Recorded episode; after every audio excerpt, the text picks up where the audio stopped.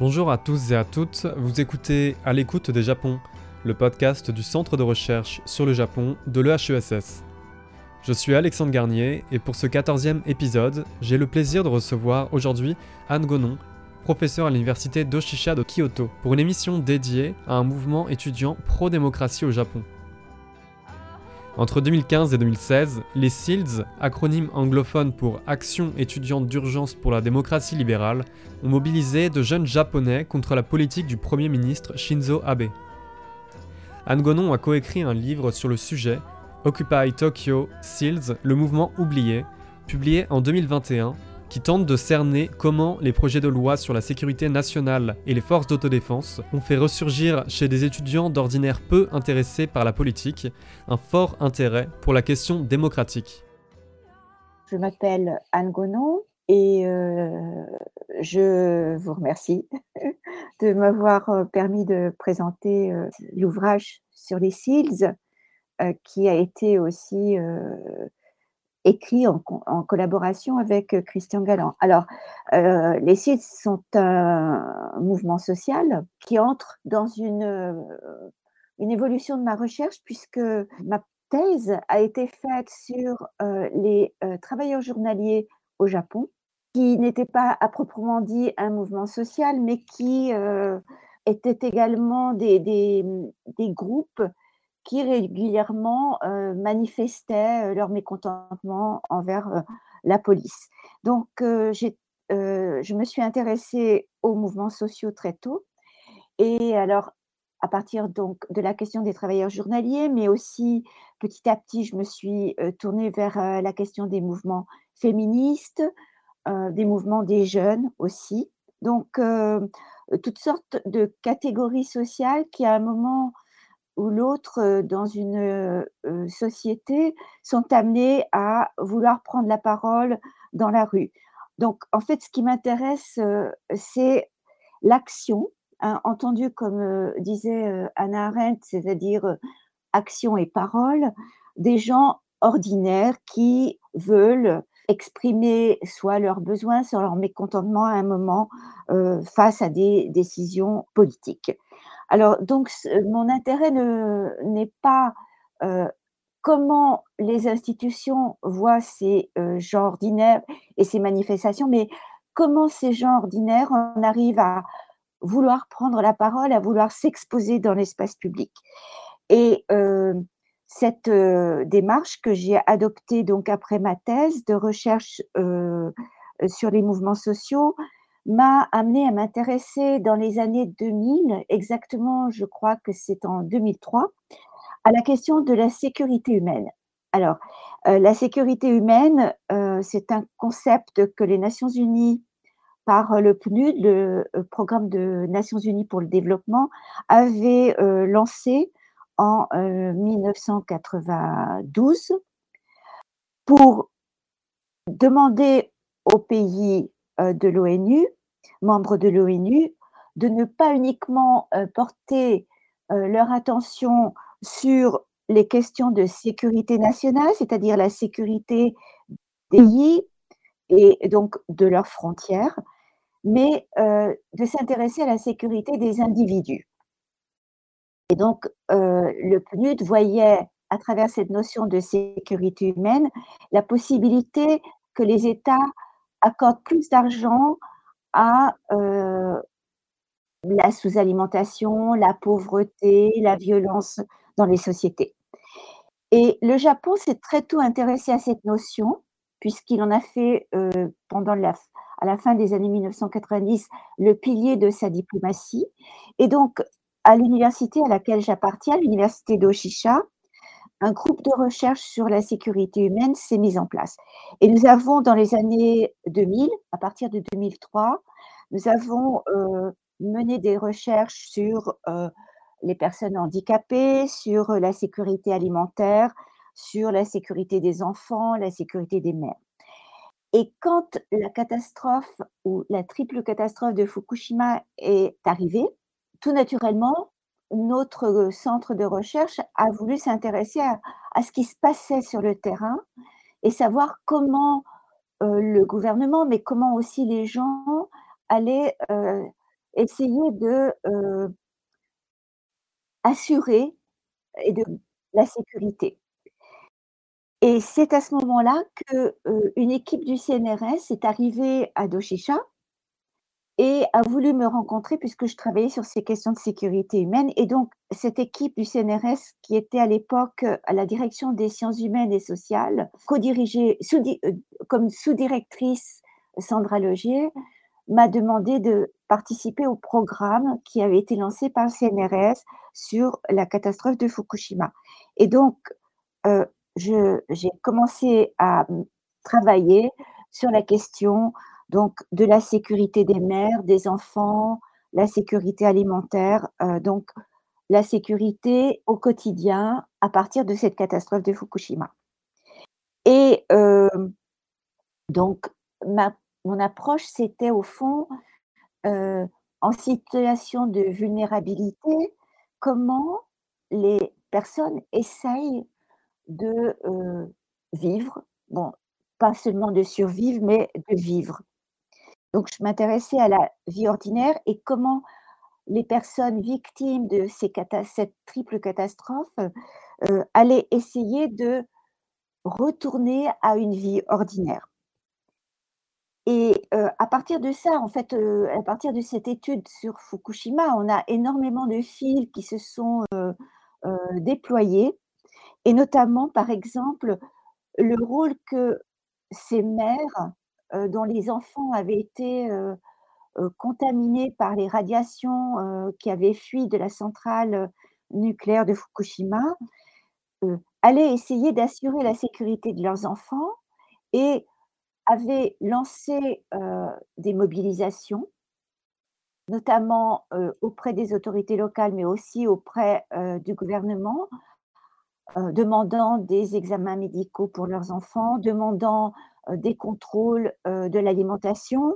Donc toute cette mobilisation par les victimes de la catastrophe de Fukushima s'est accompagnée par un d'un souci de formation au savoir scientifique. Qu'est-ce que c'est que la radioactivité? Quels sont les dangers? Et donc, à partir de là, je me suis aussi, j'en j'ai été amenée à m'intéresser à cette question de la culture scientifique. Et à partir de la notion de culture scientifique, j'ai été intégrée dans un groupe de recherche qui travaille sur, heu, la démocratie et l'éducation et c'est à ce moment-là que les SEALS sont apparus et donc qu'il m'a semblé vraiment pertinent, d'étudier parce que là, on voyait à la fois, la dé la question de la démocratie, la question, heu heu, du savoir qui était acquis par la pratique de la mobilisation. Et donc, c'est un enchevêtrement de différentes, recherches qui m'a amenée à travailler sur les SEALS. Avant d'aborder les les SEALS, votre livre s'attarde beaucoup justement sur cette, triple catastrophe, de 2011 et sur, cette réémergence de de des mouvements, antinucléaires et auxquels vous avez consacré de précédentes recherches. Dans votre livre, vous consacrez une bonne partie à ces mouvements-là pour lier justement le mouvement des SEALS à 2011 en fait. Alors que le mouvement des SEALS, on peut lui donner comme, heu, année de naissance plutôt 2015. Pourquoi est-ce que ça vous paraît, heu, significatif de contextualiser, heu, de revenir en arrière comme ça, en 2011 pour, mieux comprendre, l'émergence des SEALS? Oui, en fait, c'était vraiment une question qui m'a, que je me suis aussi posée et hem, ce qu'on peut dire, c'est que cette triple catastrophe a beaucoup marqué le Japon et encore maintenant, comme un moment où peut-être quelque chose allait changer. Quelque chose allait changer, heu, à la fois dans la conception de la modernité, dans la façon dont, heu, finalement les catastrophes n'étaient pas, aussi naturelles que ça et qu'il fallait sans arrêt, heu, vraiment, heu heu, faire attention au type de catastrophe qui survenait, pas uniquement, le tremblement de terre, mais de nouveau les tsunamis, voire une catastrophe nucléaire. Donc en fait, cette triple catastrophe a vraiment eu un impact considérable sur la société japonaise. Et les jeunes de SEALS, euh, en fait, qui étaient jeunes, puisque quand ils ont euh, participé au mouvement de SEALS, avaient entre 18 et 22, 23 ans, donc ils étaient soit collégiens, soit lycéens au moment de la catastrophe, ont, semble-t-il, eu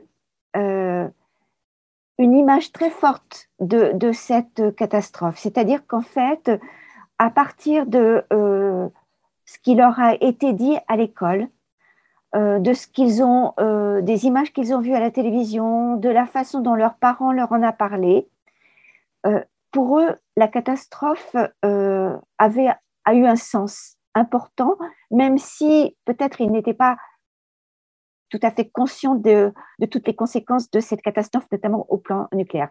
Mais par exemple, euh, un des leaders du euh, mouvement, euh, Okuda Aki, a fait un petit film en 2012 sur la catastrophe.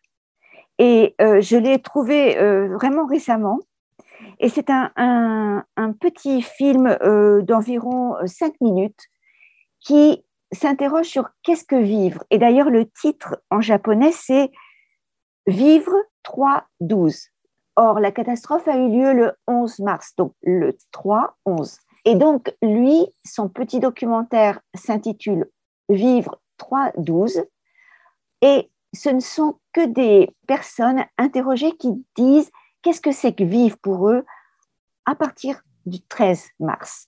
Et donc, on voit bien que euh, pour des jeunes comme Okuda, euh, cette catastrophe a été un, choc dans la mesure où elle posait la question, une question fondamentale, qu'est-ce que vivre?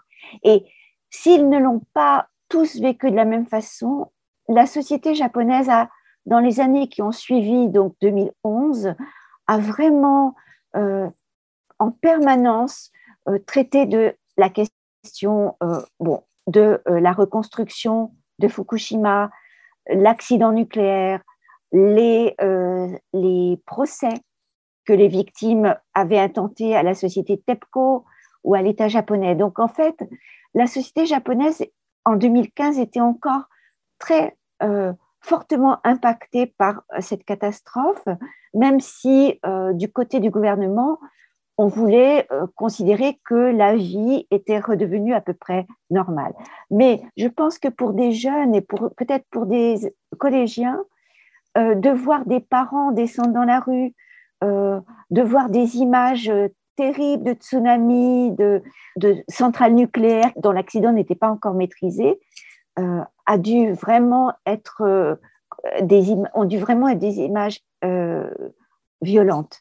Et donc, sans qu'ils aient forcément participé au mouvement antinucléaire, je crois que euh, pour beaucoup, ça a été une espèce de déclencheur d'un changement qui surgissait dans la société japonaise. Et donc, en fait, je crois que euh, ces jeunes ont été euh, bousculés par cette catastrophe, même s'ils n'avaient pas forcément l'idée de, lier leur action directement à ce qu'ils avaient euh, vu ou entendu euh, dans les, en, en 2011, 2012, 2013.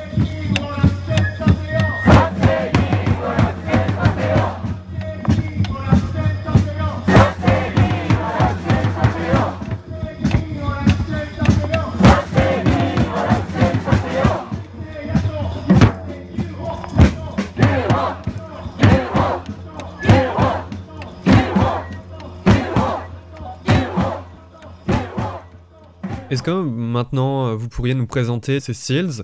Parce que c'est finalement c'est pas la question euh, antinucléaire qui va euh, vraiment les mobiliser, c'est davantage une question de démocratie. Qu'est-ce que ça veut dire déjà? Qu'est-ce qu'on entend par démocratie? Quelles sont leurs revendications? Et comment est-ce qu'ils sont venus à, se mobiliser contre quel projet en fait? Parce qu'à cette époque-là, 2015, le redémarrage des centrales est déjà, est déjà entamé. D'accord, donc on n'est plus euh, directement ancré sur, euh, sur la question nucléaire. Voilà, tout à fait. Donc en fait, c'est pour ça que ce que j'ai voulu essayer de, de tracer, c'est plutôt un fil qui pouvait, euh, qui avait eu un impact sur certains jeunes, un peu moins sur d'autres, mais qui était dans le, dans un, formait un contexte dans lequel les jeunes avaient grandi. Alors, le mouvement SEALS a démarré le 3 mai 2015 dans un, un, autre contexte, donc de celui de la catastrophe, même si c'est plus ou moins lié dans, toutes les, transformations que la société japonaise avait vécues depuis 2011, c'est euh, le projet de loi euh, que le gouvernement Abe voulait faire passer concernant la possibilité que les forces d'autodéfense devaient avoir, non seulement euh, sur le territoire japonais, mais dans une zone qui est la zone Asie-Pacifique, en soutien à euh, euh, euh, par exemple, l'armée américaine en cas de conflit dans cette zone.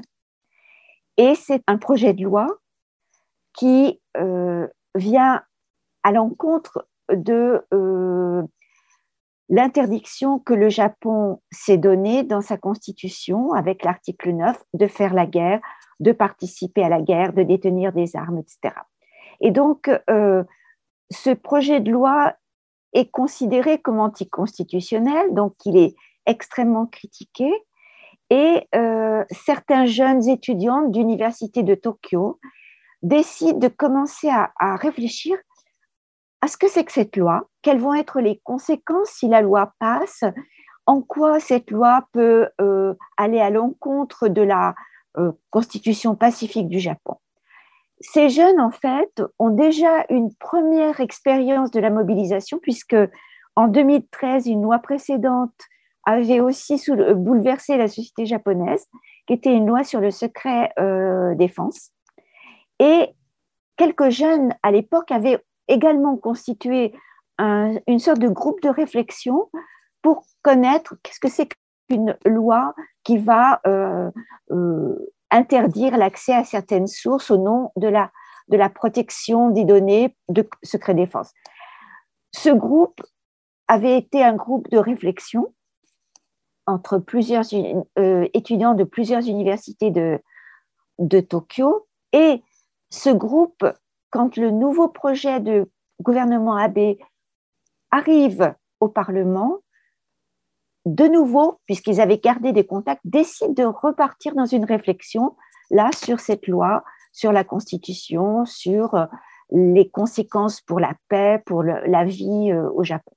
Et donc, euh, ils décident de mieux s'organiser et ils créent ce groupe de réflexion avec des jeunes qui décident de s'impliquer beaucoup plus parce que là, pour le coup, des constitutionnalistes japonais très très connu. Parce que ce projet de loi, du coup, euh, concerne la constitution japonaise. C'est l'article 9 qui est remis en question. Il est remis en question, mais pas directement. En fait, c'est une loi qui, va, qui contourne euh, l'interdiction.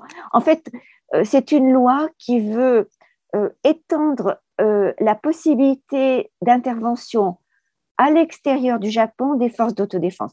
Les forces d'autodéfense normalement ne seraient pas constitutionnelles, mais depuis les années 50, elles ont petit à petit gagné une sorte de légitimité.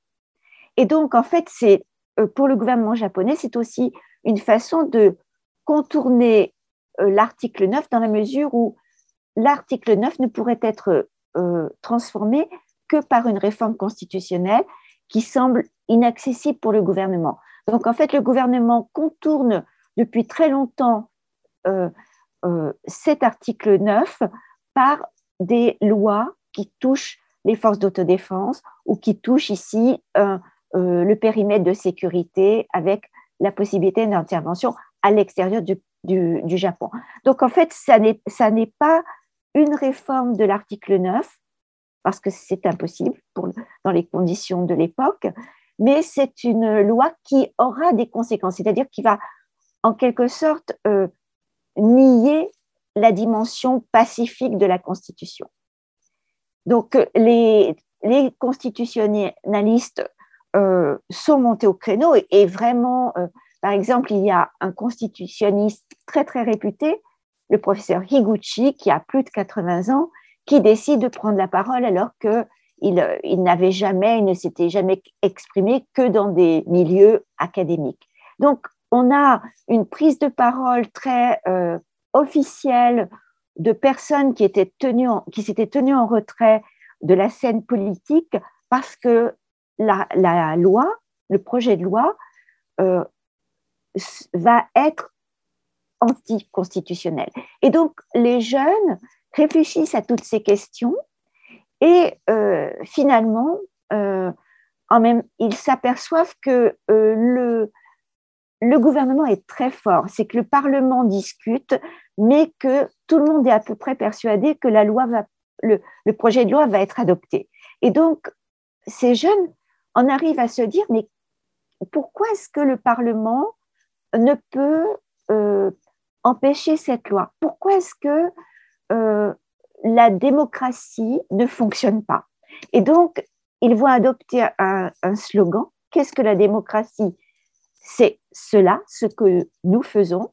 Et ils vont, eux aussi, prendre la parole dans l'espace public, descendre dans la rue, se mobiliser à travers l'utilisation des réseaux sociaux.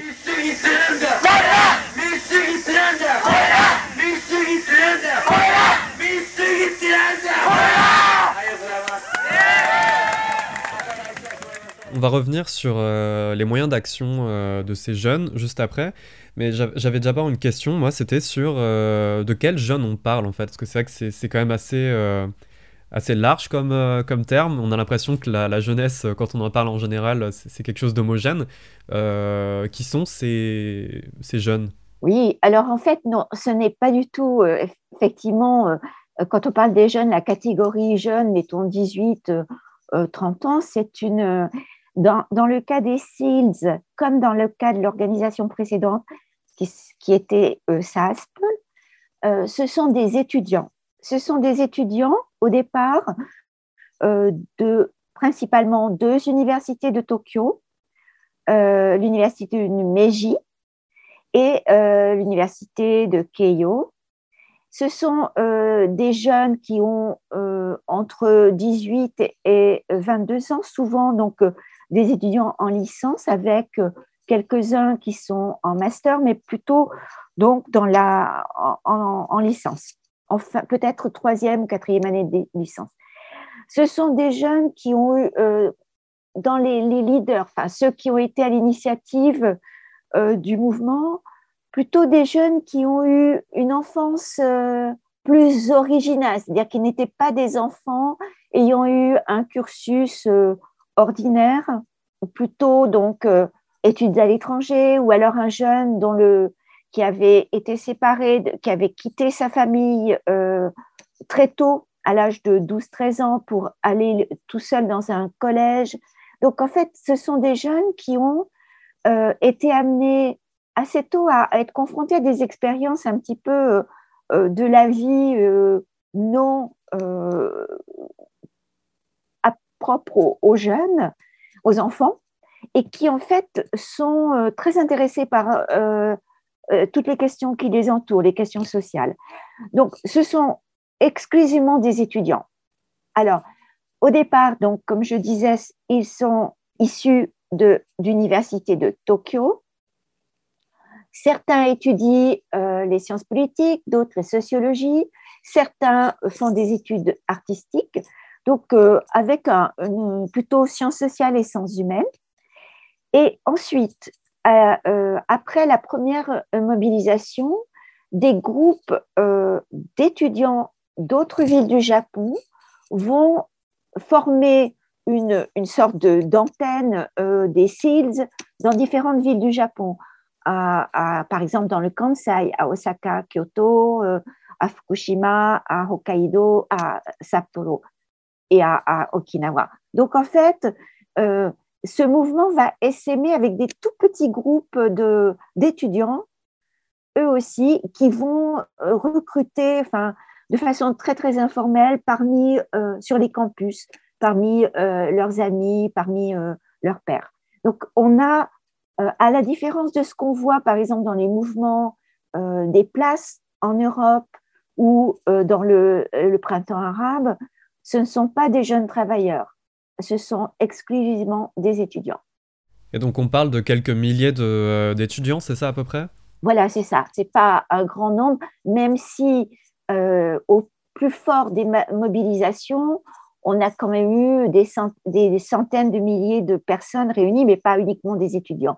Pour le coup, des, adultes sont venus les rejoindre, des parents, des enfants. Donc, euh, mais en le mouvement SIDS est exclusivement composé d'étudiants.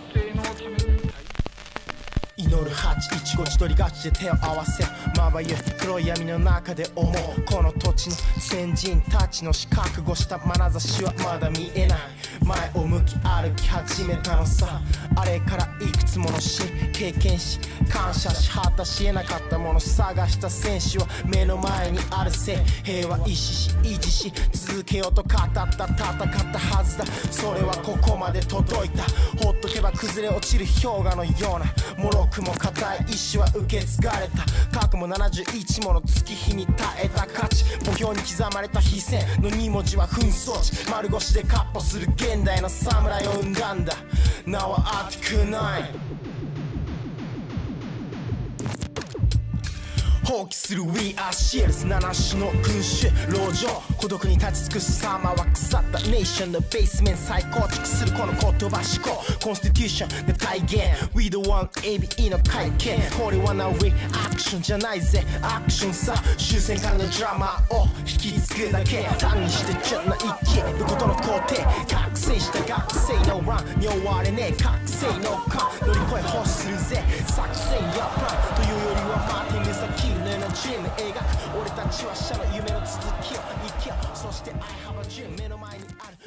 Alors vous avez nommé votre livre Occupy Tokyo.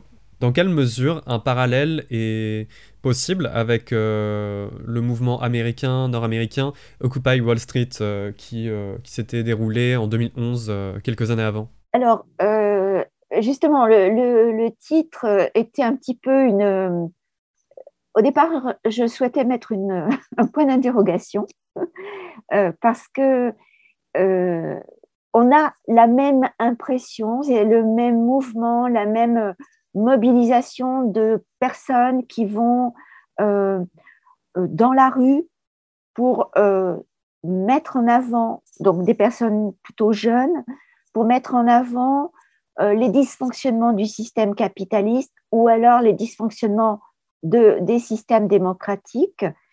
Et donc là, on retrouve ce qu'on a vu donc dans le mouvement des places au Occupy Wall Street. Ce sont donc plutôt des jeunes qui sont déterminés à prendre la parole. C'est très souvent une première expérience pour eux de, mobilisation, d'engagement politique. Avec la même façon, c'est un mouvement, donc quelque chose d'assez informel, avec souvent aussi euh, le, refus de, pas, de pas avoir de leader, d'avoir une, circulation de la parole égalitaire entre euh, les participants. Mais à la différence euh, de, par exemple, Occupy Wall Street, les seeds n'avaient pas de lieu déterminé comme l'ont eu les participants du mouvement Occupy Wall Street, puisqu'ils étaient dans un, un, parc à Wall Street, qui est le parc Zuccotti. Donc, euh, il n'y a pas de place déterminée dans, les, dans, euh, dans laquelle le mouvement pouvait euh, s'installer et, rester visible dans l'espace public. Cette différence, ça me semble extrêmement importante parce qu'elle a conduit à des mobilisations, des formes de mobilisation différentes. Et ça, c'était un, choix euh, du mouvement de ne pas se rassembler en endroit clé. Parce qu'on a vu par exemple des rassemblements d'autres groupes politiques au Japon devant la résidence du Premier ministre. Euh, c'était un choix du mouvement SEALS de ne pas euh, se rassembler à un endroit clé et plutôt de faire des manifestations de rue Ou est-ce que c'était une particularité de, Tokyo, euh, par exemple, par rapport à Wall Street, au parc où se rassemblaient les manifestants en 2011 Alors, je pense qu'il y a les deux. Effectivement, vous mentionnez un mouvement qui a été appelé aussi mouvement détente, qui était en fait devant, je crois que c'était le ministère des Finances. D'accord euh, parce qu'il y avait un espace euh, qui permettait de s'installer, mais qui a été très très vite repoussé. Donc euh, l'occupation spatiale dans la ville de Tokyo était très très difficile et elle est rendue plus difficile parce qu'il n'y a pas de place de rassemblement. Et donc, en fait, quand les mouvements, même les mouvements antinucléaires ou le mouvement SILD décidaient une mobilisation, en général, c'était plutôt sur des trottoirs ou alors dans des espaces qui étaient vraiment temporairement euh, ouverts hein, par la police pour cette manifestation, mais l'occupation aurait été extrêmement difficile. Et puis, une caractéristique, à mon avis aussi, de ce mouvement euh, des SIDS par rapport au, mouvement qu'on connaît ailleurs dans le monde, c'est que on n'observe pas ce qu'on appelle de désobéissance civile, c'est-à-dire que les, euh, les membres des SIDS ont vraiment euh, respecté les règles de déclaration des manifestations, de, d'horaires, etc. Alors que, par exemple, Occupy Wall Street est un mouvement au départ de désobéissance civile en forçant l'occupation d'un parc, s'installant euh, vraiment euh, une vraie occupation, euh, alors que les SEALs n'avaient pas cette approche de, en, termes de désobéissance civile. Alors maintenant qu'on a abordé un peu le contexte autour de l'apparition des, des SEALs, j'aimerais qu'on s'attarde un peu plus sur son positionnement politique et sur ses références politiques idéologiques. Je pense qu'on peut plutôt le, classer comme un mouvement euh, apparenté à la gauche japonaise. Euh, il y a eu quelques liens avec le, Parti communiste notamment. Quant aux références politiques, les SEALs ont publié une bibliographie. Est-ce que vous pourriez nous en dire plus sur quels auteurs euh, y apparaissent Qu'est-ce que ça dit finalement de, leur, de leur questionnement, de leur positionnement politique et de la ligne du mouvement? Oui, alors effectivement, on, pourrait les, les placés euh, sur l'échiquier politique, euh, euh, je dirais centre-gauche ou gauche. Oui, vous avez mentionné une proximité avec le Parti communiste qui a soutenu le mouvement des SEALs. Alors, en fait, ce qui est très intéressant, c'est que c'est un mouvement d'étudiants. Donc, en fait, c'est un mouvement de, de, jeunes qui souhaitent apprendre, qui souhaitent s'informer, qui ont abordé leur mobilisation comme une espèce de d'étude. c'est pour ça qu'en fait la référence à John Dewey et la notion d'enquête extrêmement intéressante parce que on va y venir après. Euh, elle, elle euh, montre cette détermination des jeunes, de ces étudiants à, dire voilà, euh, nous on ne sait pas, on est intéressé par toutes ces questions que soulève par exemple le projet de loi. On a l'impression que effectivement il y a un manque de démocratie euh, dans euh, ce projet de loi, à la fois par la forme qu'il a, par euh, les conséquences qu'il a, par l'esprit de, dans lequel le gouvernement le, lance dans, le, monde politique. Et donc, on va voir qu'est-ce que c'est que la démocratie. Donc, en fait, les, les jeunes de SEALS se sont, ont, demander à leurs professeurs de parler de l'origine de la démocratie, donc d'avoir des références, et ont aussi fait un travail ensemble, genre groupe d'études, euh, avec des ouvrages dont vous mentionnez euh, la liste. Alors, euh, ils avaient produit une liste très importante d'ouvrages, ensuite une liste un peu plus réduite pour inciter tous les sympathisants à lire ces auteurs. Alors, on a euh, beaucoup de références euh, occidentales, donc la pensée euh, de l'espace public, la pensée de la prise de parole, la pensée de la naissance de la démocratie. Donc, on a les références donc Habermas, Jürgen Habermas, Hannah Arendt, Claude Lefort. Donc, on a des penseurs du politique occidentaux. On a aussi des penseurs du politique japonais, comme Maruyama Masao, on a Tsurumi Shunsuke aussi, donc ces penseurs qui, après-guerre, ont réfléchi à comment reconstruire le Japon après la défaite pendant la Seconde Guerre mondiale et euh, la démocratisation du pays. Et on a aussi énormément dans les références euh, des, politistes qui, eux, euh, se sont intéressés à cette loi ou ce ces projets de loi que le gouvernement Abe a voulu soumettre au Parlement autour de ces questions de sécurité nationale, secret défense, etc.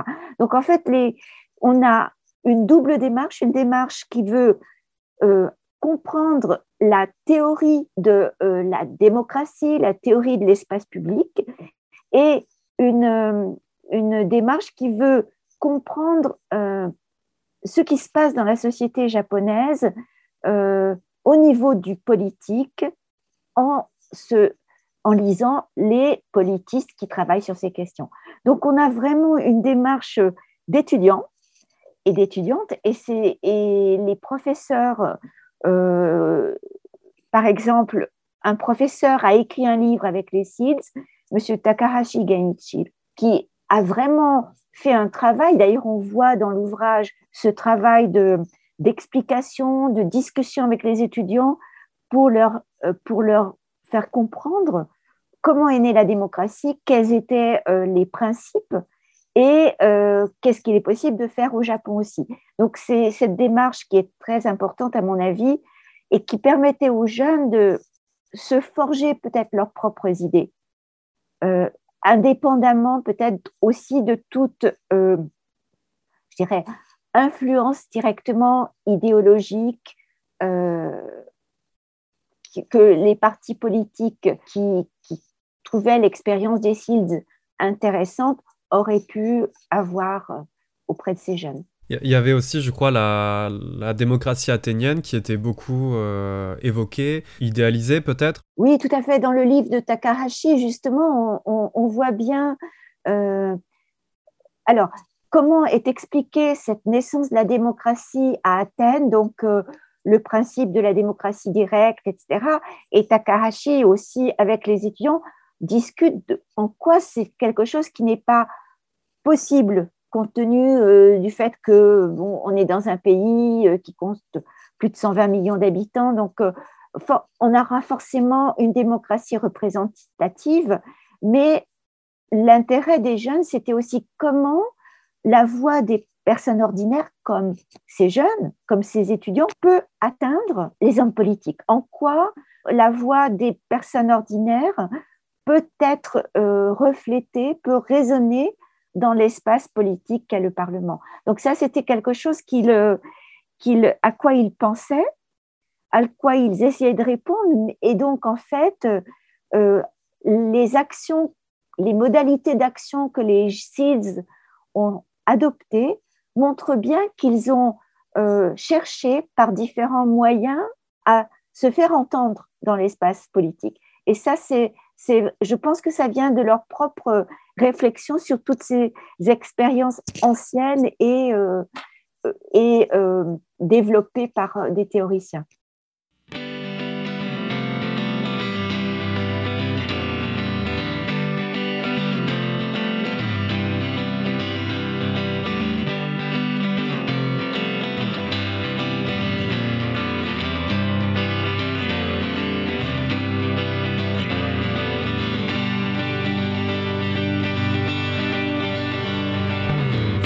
Walk the line, the 99, the brunt of deregulation. We see the light, shit ain't right. They're waging class war through punitive legislation. The one percent never do without as poverty grips the nation. The growing gap, that's where it's at. We're on the move now, gonna occupy. From Wall Street, we hear the tweets. From Main Street to the Arab Spring the voice of the people saying, Occupy.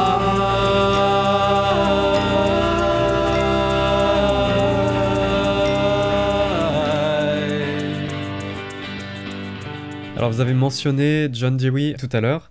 C'est euh, un philosophe euh, nord-américain qui a dédié une grande partie de ses travaux à la question de la place de l'individu dans la démocratie libérale. Euh, il fait pas partie des, références bibliographiques des SEALs, je crois, mais euh, vous, l'avez évoqué dans votre livre à plusieurs euh, reprises, notamment sur deux concepts qui sont sa théorie de l'enquête et la démocratie comme forme de vie. Vous pouvez nous en dire plus? Oui, en fait, effectivement, c'est pas du tout un auteur que les SEALs ont, ont mentionné, même si les travaux de John Lewis sont très connus au Japon.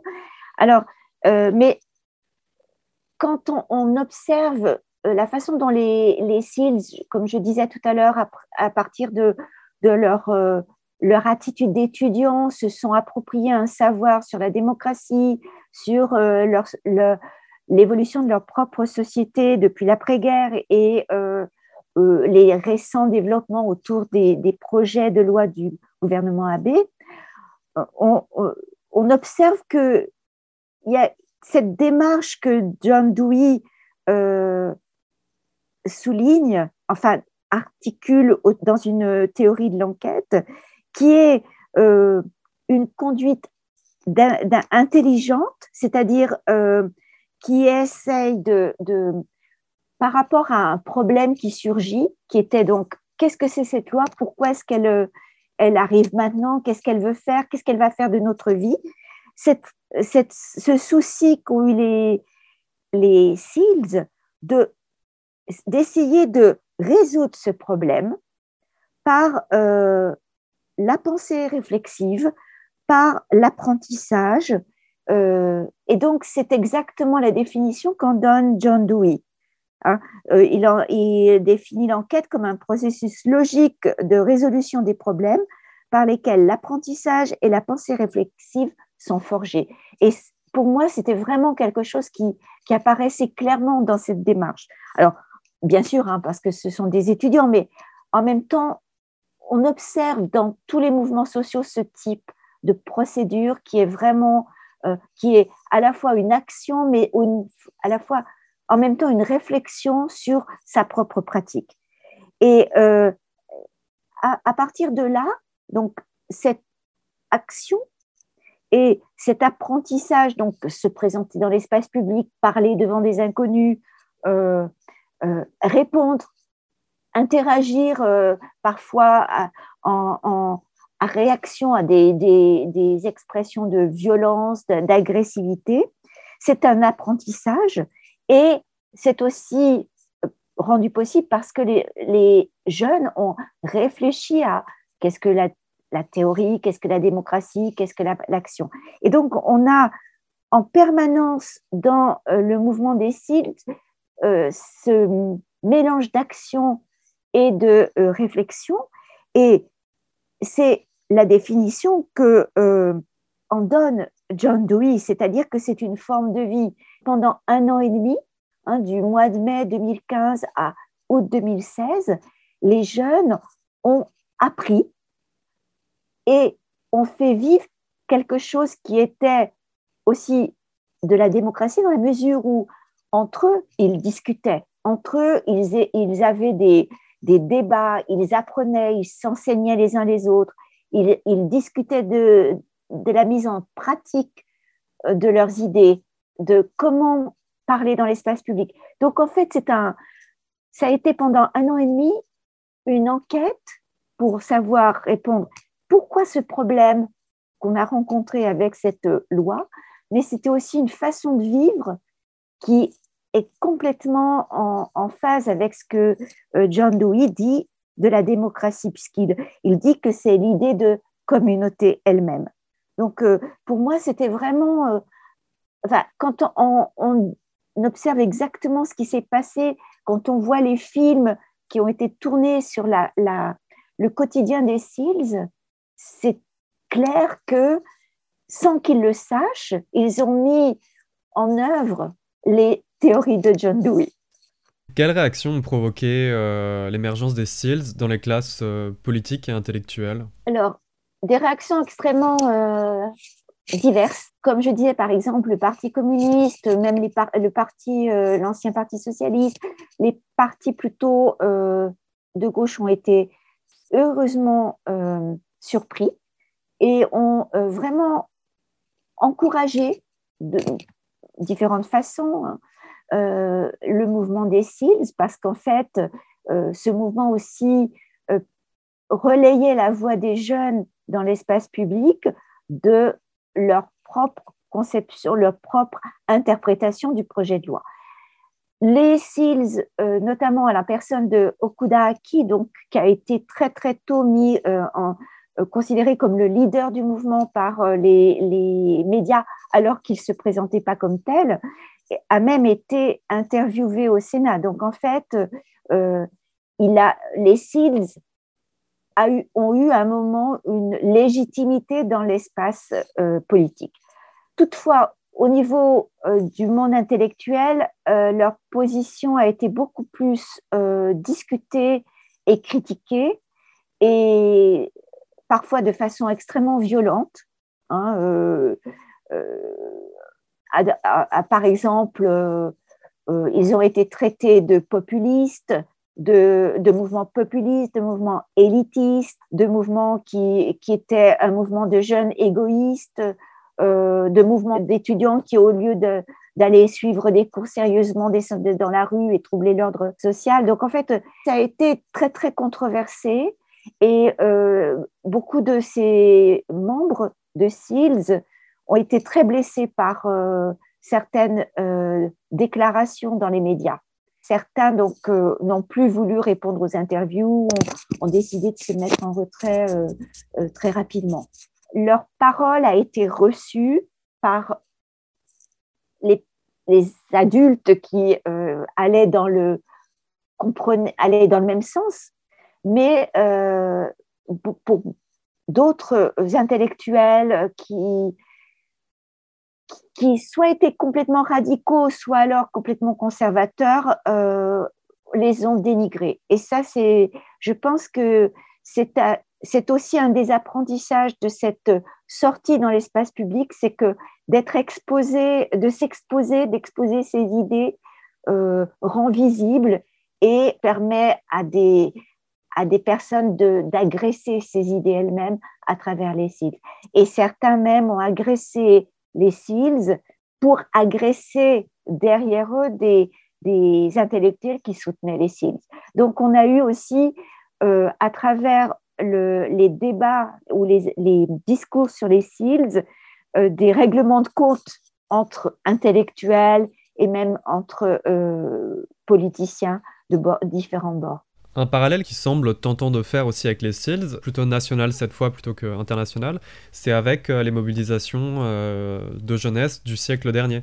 Je pense euh, notamment au renouvellement du traité euh, de sécurité nippo-américain euh, ANPO en 60 par exemple, et aux années rouges japonaises de 68 à, 72 avec les mobilisations autour de l'aéroport de Narita par exemple.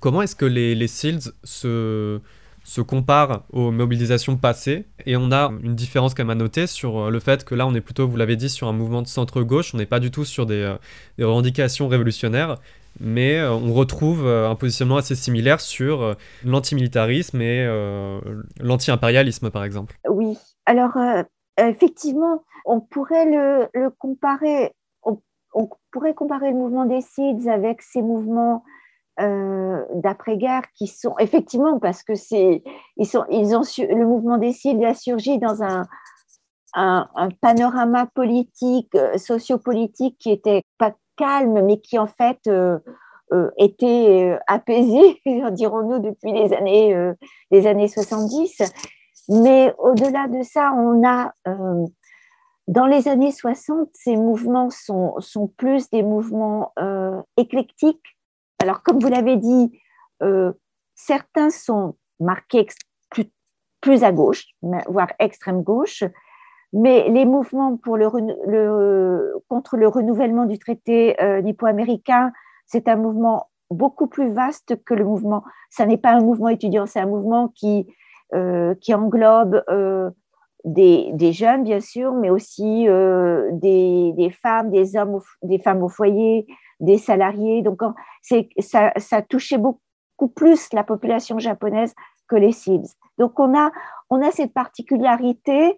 Euh, peut-être, je pense que c'est une particularité qui est euh, propre à notre époque, c'est qu'en fait, les mouvements sont des mouvements, on pourrait dire, identitaires dans le sens où c'est un groupe euh, marqué par, qui a son identité. Le groupe des antinucléaires, par exemple, le groupe des étudiants, le groupe des euh, femmes au foyer. Donc, on a plutôt ces catégories, bon, je dirais, marquées par une identité ou par une cause, alors que dans les années 60, euh, c'était plus des, grands, des mouvements sociaux de masse, dirons-nous. Alors, les SEALs n'en font pas mention parce que je pense que euh, d'abord, au départ, ils ne, le connaissaient pas, que les, principaux acteurs euh, sont morts, euh, enfin les principaux acteurs qui ont été des inspirateurs de ces, ces sont morts, même s'ils ont laissé des écrits, d'ailleurs, qui, apparaissent dans la liste des, livres, des ouvrages que les SIDS ont proposés. Mais je pense que ça fait.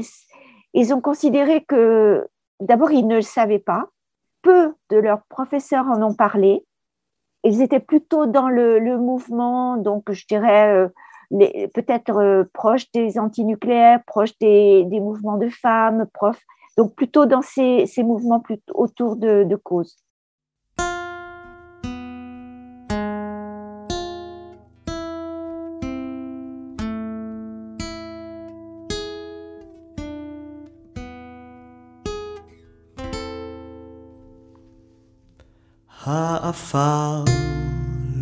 מכיר מקומות קדושים, העצמות לא מכירות את החזון. הדם לא מכיר את צבעי הדגלים, האזעקה לא מכירה את ההמנון. הגדר לא מבחינה בין שכן למסתנן, שריקת כדור לא את ספירת הזיכרון. הפקודה לא מכירה את הילדים המתחבאים, העונש הנורא לא מכיר את העוון. השכולים לא מכירים את כל השיקולים. אהבת מולדת לא מכירה את סוחרי הביטחון. אבל שר הביטחון מכיר את סוחר הנשק, וסוחר הנשק מכיר היטב את שר הביטחון.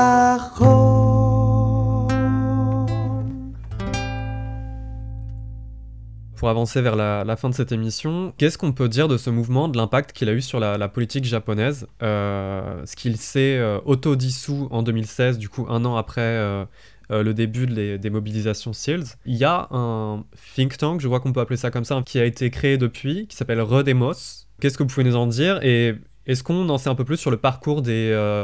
Des, des, anciens SEALs, qu'est-ce qu'ils sont devenus, comment est-ce qu'ils ont continué leur parcours politique? Euh, notamment, est-ce qu'ils ont rejoint des, organisations euh, ou des mouvements politiques un peu plus classiques euh, ou associatifs, par exemple?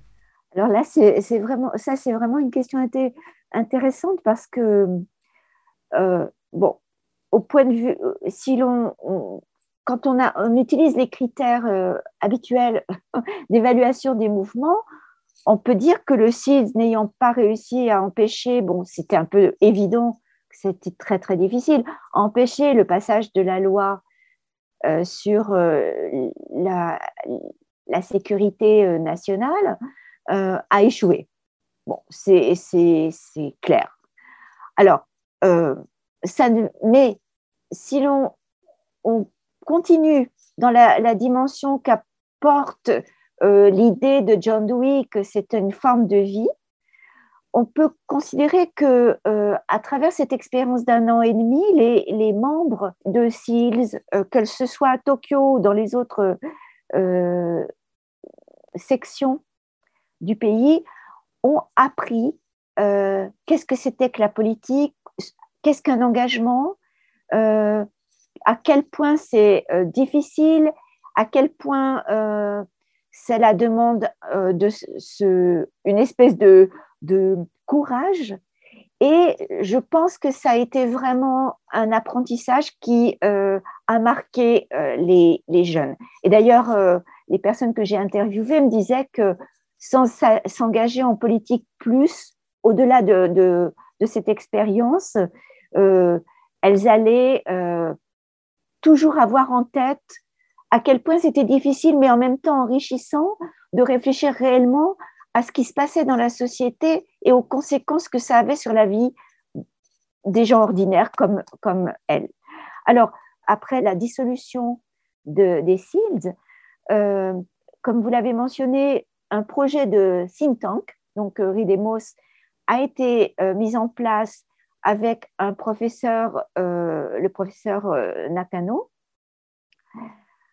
L'idée était de proposer un lieu de discussion de tous les euh, sujets euh, actuels qui notamment étaient discutés au Parlement. Donc, de fournir des, outils pour comprendre euh, les tenants et les aboutissants de ces projets, l'esprit dans lequel les projets étaient soumis au Parlement, discutés. Et donc, de donner ces outils pour comprendre et également aux gens qui allaient lire, se, suivre euh, ce think tank, euh, réfléchir, discuter avec les euh, auteurs, des, notes sur les événements. Alors, j'ai vérifié, le, le, think tank ne produit plus rien. Les dernières notes sur leur page Facebook ont été placés en 2018 et pour le moment, il n'y a plus rien eu depuis. Et on était avec Rodemos, du coup, dans une espèce de, euh, d'éducation euh, politique euh, populaire, un petit peu. Voilà, tout à fait. C'était vraiment l'objectif que s'étaient donné à la fois les, certains membres de SEALS et puis les professeurs qui avaient soutenu les, les SEALS dans leur, leur expérience. Alors, euh, après, donc, la disparition de, de Ridemos me, me, me, permet aussi de répondre à, la question concernant euh, l'engagement éventuel en politique de certains des membres. Et en fait, euh, ça veut dire sans doute que beaucoup des membres de SEALS, après avoir trouvé un travail, ont, ont, décidé de ne plus s'engager dans de façon officielle dans, une prise de parole politique. Euh, je pense que certains continuent encore, par exemple, euh, lors de manifestations, euh, je pense, continuent à participer plus ou moins régulièrement. Alors, en ce qui concerne, alors c'est très intéressant, en ce qui concerne le, donc ce fameux leader euh, euh, Okuda Aki, euh, lui avait été très stigmatisé après son engagement, puisque, comme je vous l'ai dit, il avait, été, il avait pris la parole au Sénat, il avait été vraiment mis sous les feux des médias, n'a pas trouvé de travail après sa, sa licence. Et donc, il est allé euh, il, est, allé suivre des cours en sciences politiques en master et il semble avoir trouvé un travail, mais là, euh, on ne sait pas, euh, les, dernières nouvelles disent qu'il il aurait trouvé un travail, mais on ne sait pas où, en 2019. Donc, 2016 à 2019, il a suivi, il a suivi des cours et il a continué à se former. Et ce qui est très intéressant, c'est que il a continué, lui, à participer à des manifestations, mais également à essayer de, continuer ce que vous disiez comme éducation populaire, à essayer de euh, dire ou de promouvoir l'importance de l'intérêt pour la question politique jusque dans les concerts de rock. Et en fait, il semble vraiment s'intéresser au rock parce que ça fait très longtemps qu'il suit un festival de rock qui s'appelle, alors je cherche le nom, c'est le Fuji Rock Festival. Okuda Aki, depuis très longtemps, depuis peut-être 2011, va à ce festival, s'y intéresse. Et à la fin des SEALs, du mouvement SEALs, il a essayé de porter la politique dans le monde de la musique. Et donc, il a participé aussi en prenant la parole au Fuji Rock Festival. Euh, donc, euh, dès 2017 ou 2018. Alors, là aussi, euh, bon, il a été plus ou moins bien reçu parce que certains considèrent que la musique n'a rien à voir à faire avec la politique, mais on voit bien sa détermination à non pas devenir politicien, mais à susciter l'intérêt pour que les jeunes et aussi les moins jeunes aillent voter, s'intéressent aux questions politiques, forment leur opinion en politique. Donc il a continué par d'autres voies à euh, vouloir promouvoir euh, l'idée de, participation politique, c'est-à-dire d'une vie peut-être démocratique. Et alors, dernière question pour clôturer cet entretien. Dans la suite des mouvements SEALS, on, pourrait trouver une réponse euh, du gouvernement Abe dans euh, le droit de vote qui était auparavant, je crois, à 21 ans, qui est descendu à 18 ans. Et également, donc, il y a une révision des, cours de morale au Japon, du coup, dans, les écoles, et des cours euh, plus ou moins d'éducation civique, je crois qu'on pourrait apparenter à, ce qu'on a en France. Qu'en est-il de cette réponse? Est-ce qu'elle répond à peu près finalement à, cette, euh, cette éducation politique que souhaitait euh, euh, voir apparaître les SEALs parmi les jeunes? Vous m'aviez dit, avant cet entretien, moi quelque chose qui m'a un peu étonné, c'était que parmi vos étudiants en licence et en master à l'université d'Oshisha, beaucoup ne, ne, connaissaient pas ou avaient, je sais, oublié peut-être le mouvement des SEALs de 2015. Oui, et donc c'est pour ça, c'est pourquoi je pense que Okuda euh, essaye de, par divers moyens, de, susciter l'intérêt pour la question politique parce qu'en fait, euh, euh, les jeunes japonais ne se sentent pas vraiment concernés. Alors, l'abaissement de l'âge de la participation électorale des jeunes japonais à 18 ans, pour le moment, reste extrêmement décevant puisque euh, j'ai regardé récemment les chiffres et en fait, euh, je crois que aux élections, donc l'âge du vote a été abaissé à 18 ans. Je crois que c'est en 2016. Les premières élections où les jeunes pouvaient participer, c'était en 2017.